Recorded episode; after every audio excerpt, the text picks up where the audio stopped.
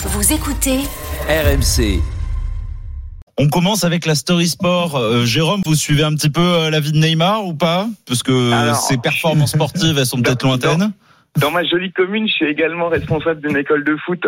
Donc, du coup, je suis forcément les, euh, Ouais. les folies de Neymar, mais c'est c'est pas le footballeur le plus apprécié.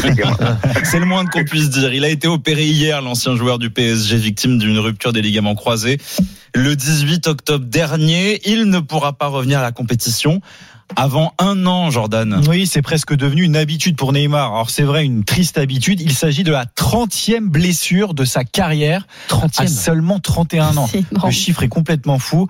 Il, tu le disais Thomas, il va mettre très certainement un an avant de revenir. Alors on imagine un Neymar au fond du trou, déprimé.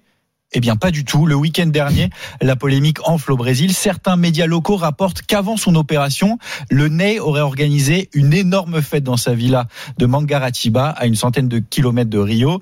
Son hygiène de vie, voilà le point noir de sa carrière. C'est en tout cas ce que pense Jérôme Roten dans Roten sans flamme sur RMC. Il y en a eu des gâchis où je vais te dire que c'est un des plus grands forcément euh, par rapport au talent de Neymar, euh, surtout à Barcelone, qu'il a eu euh, les premières saisons à- au Paris Saint-Germain. Le problème, c'est que ça s'est vite arrêté. Il a montré que le football était euh, secondaire pour lui, euh, pour sa vie, qu'il avait d'autres priorités. On imagine que malgré tout, Neymar a des soutiens dans cette tempête médiatique. Bah, généralement, quand on a des problèmes au boulot, vous et moi, on se tourne vers la famille, voire la, la compagne. Moi, c'est mon cas en tout cas. C'est ce qu'a fait Neymar. Il est le papa d'une petite fille de trois semaines prénommée Mavi. On peut donc imaginer que sa femme Bruna Biancardi fait bloc avec son mari. C'est pas vraiment le cas. Au contraire, la petite euh, soirée n'est pas vraiment passée. Elle a posté un message sur son compte Instagram.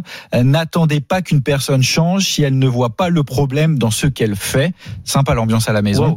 Au Brésil, cette euh, petite phrase relance les rumeurs autour de l'infidélité de Neymar. Le couple serait même au bord du divorce. Même Lula s'est emparé du sujet. Au lendemain du huitième ballon d'or remporté par Messi, le président de la République n'a pas hésité à tacler les joueurs de la sélection et Neymar, sans le citer. Não é possível que o Messi não sirva de exemplo. Messi devrait servir d'exemple aux joueurs brésiliens. Il a 36 ans, il a été champion du monde et il a gagné le ballon d'or en jouant aux États-Unis. Celui qui veut gagner le ballon d'or doit se dédier à ce qu'il fait. Il doit être professionnel. Ça ne marche pas si tu fais la bringue et si tu sors. Ouais, il n'a pas tort, euh, Lula, même si en 2005, un certain Ronaldinho avait décroché le ballon d'or. Et on ne peut pas dire qu'il se couchait tous les soirs à 8 heures. Les bars de Barcelone s'en souviennent. Pour Neymar, c'est quand même un peu une autre histoire. Le train ballon d'or est déjà passé et depuis longtemps. Espérons surtout qu'ils ne se mettent pas à fumer. hein.